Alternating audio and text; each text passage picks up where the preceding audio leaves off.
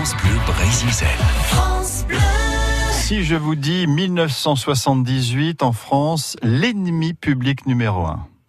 Jacques hmm. Mérine. Jacques Mérine, ouais, dont on a tiré euh, un film, deux films d'ailleurs, avec euh, Vincent Cassel. Hmm.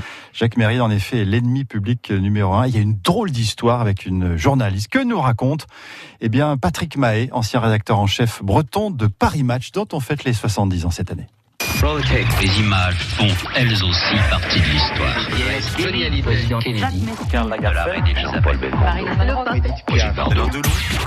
Paris Match. Le poids des mots, le choc des photos. On est en plein été, c'est un après-midi de soleil, l'été 78, et puis il y a une journaliste de 28 ans, brune, cheveux courts, euh, jolie femme, euh, qui travaille à son bureau chez elle. Elle est rue Descartes, à côté du Panthéon, à Paris. Elle bosse euh, sur sa machine à écrire. En deux ans de métier, elle a déjà fait des interviews, comme Christian Ranucci, par exemple, euh, condamné à Marseille. Et puis surtout, elle a été euh, repérée par un, bandit célèbre qu'on appelle l'ennemi public numéro un et qui s'appelle Jacques Mérine. Et Jacques Mérine, lors de son procès aux assises, a repéré cette jolie brune. Et donc, soudain, alors qu'elle est chez elle, on cogne à la porte. Mais qui est là? Réponse, c'est Jacques. Elle est loin d'imaginer que bah, derrière ce Jacques-là s'avance qui? Mérine.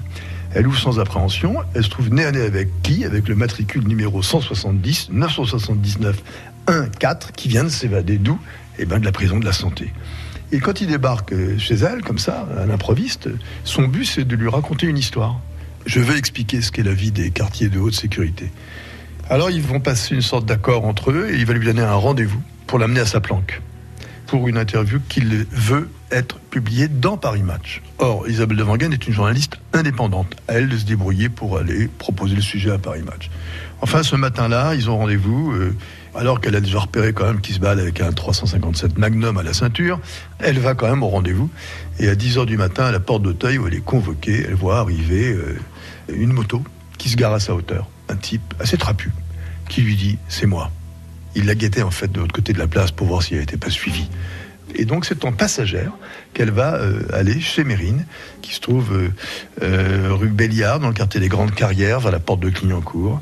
elle va découvrir le repère de Mérine, avec des flingues un peu partout, et lui qui va en plus s'équiper en, ennemi public numéro un dans son repère.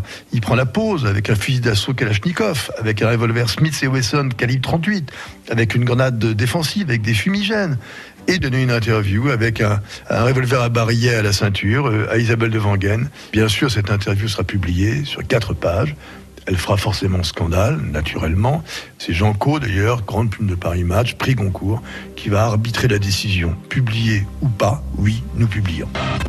Les 70 ans de Paris Match, une saga à retrouver sur FranceBleu.fr. Voilà pour cet été chaud 1978. Lundi, on évoquera Mao Zedong à la une de Paris Match.